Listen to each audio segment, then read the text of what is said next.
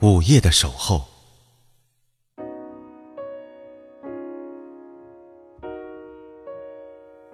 我的老家在农村，是个很偏僻的小山村。全村只有村支书家里有一部电话机，每次打电话回家都要提前和母亲约定。走出大山去省城上大学，和家里联系主要就靠打电话了。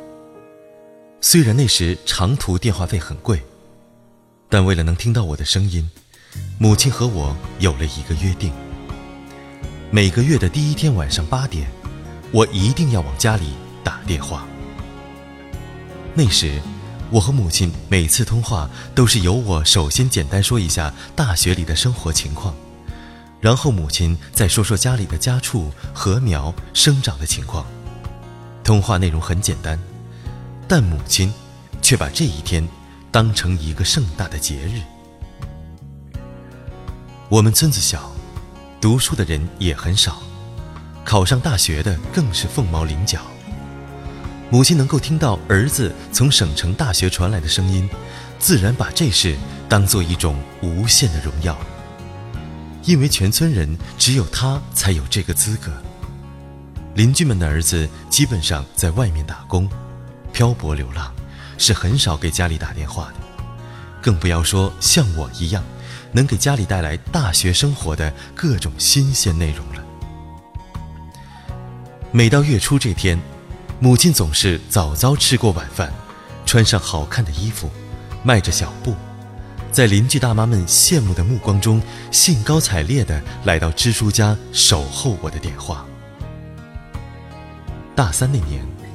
我恋爱了，在一个寒冷的冬夜，我和女朋友相约去逛街，回来时已是晚上十点多了。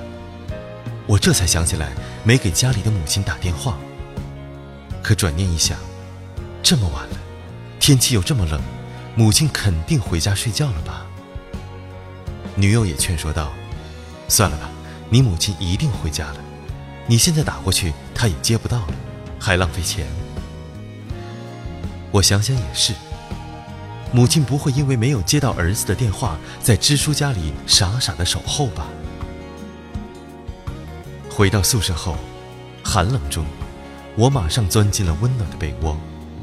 逛街产生的疲惫使我很快进入了梦乡。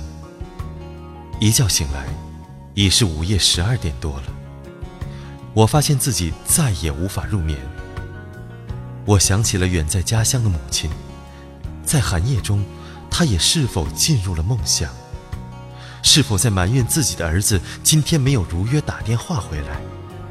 没有接到儿子的电话，母亲又是该如何落寞地走出支书家？所有的一切，让我惴惴不安。母亲在孤灯下守候的身影，虽然既模糊又清晰，但一直在我脑海里回旋。